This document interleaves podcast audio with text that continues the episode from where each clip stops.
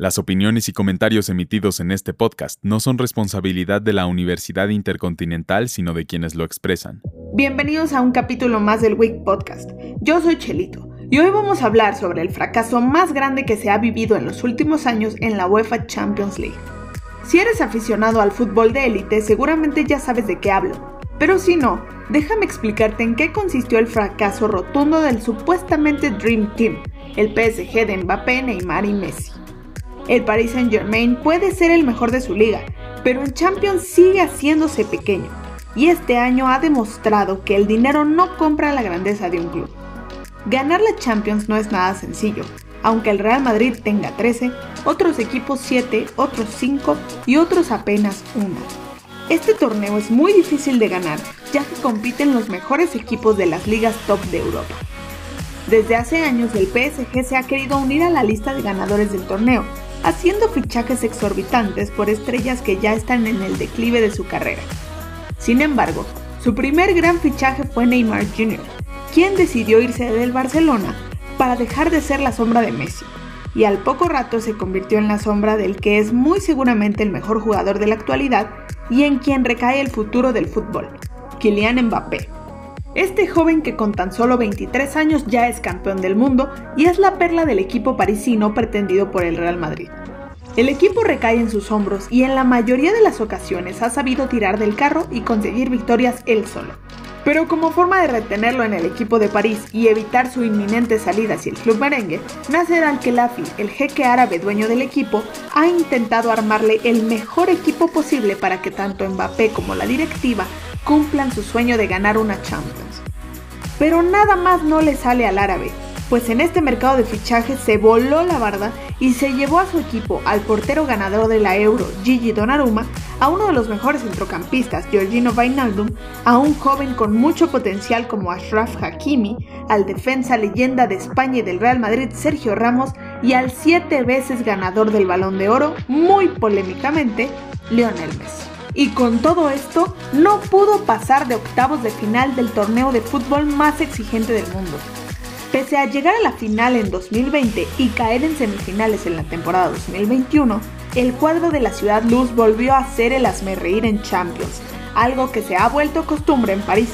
Y es que todo iba bien en el partido de ida de octavos, pues gracias a una genialidad de Mbappé en los últimos minutos, el PSG llegaba al Santiago Bernabéu con un gol de ventaja y siendo el favorito. Pero la historia no se compara con todo el dinero que un jeque puede tener. Y la afición, el escudo y los jugadores experimentados del Real Madrid voltearon el marcador a 3 goles a 1 en el partido y 3 a 2 en el global, dejando un PSG fracturado y con un futuro incierto. El director deportivo del PSG es uno de los principales señalados por su política de fichajes junto a Mauricio Pochettino, al que critican por sus decisiones. El futuro de ambos en París está en el aire y según algunos medios el elegido para reemplazar al director técnico sería nada más y nada menos que Zinedine Zidane. Tanto fue el enfado de los directivos del PSG que al terminar el partido, el presidente y el director deportivo bajaron a los vestuarios del Bernabéu para quejarse con los silbantes y llegaron a soltar golpes. La falta por la que se quejaba Al-Khelafi y Leonardo es la que supuestamente hizo Benzema sobre Donnarumma en el primer gol blanco, lo que después desencadenó la remontada merengue. Después de lo sucedido, la prensa francesa lo calificó como irracional y un hundimiento, recordando aquella humillación en el Camp Nou en los octavos de final del 2017, partido que en la ida el PSG dominó con 4 goles a 0 y en la vuelta quedaron 6 a 1 favor los blaugranas. Pero no es la primera vez que este equipo sufre este tipo de derrotas.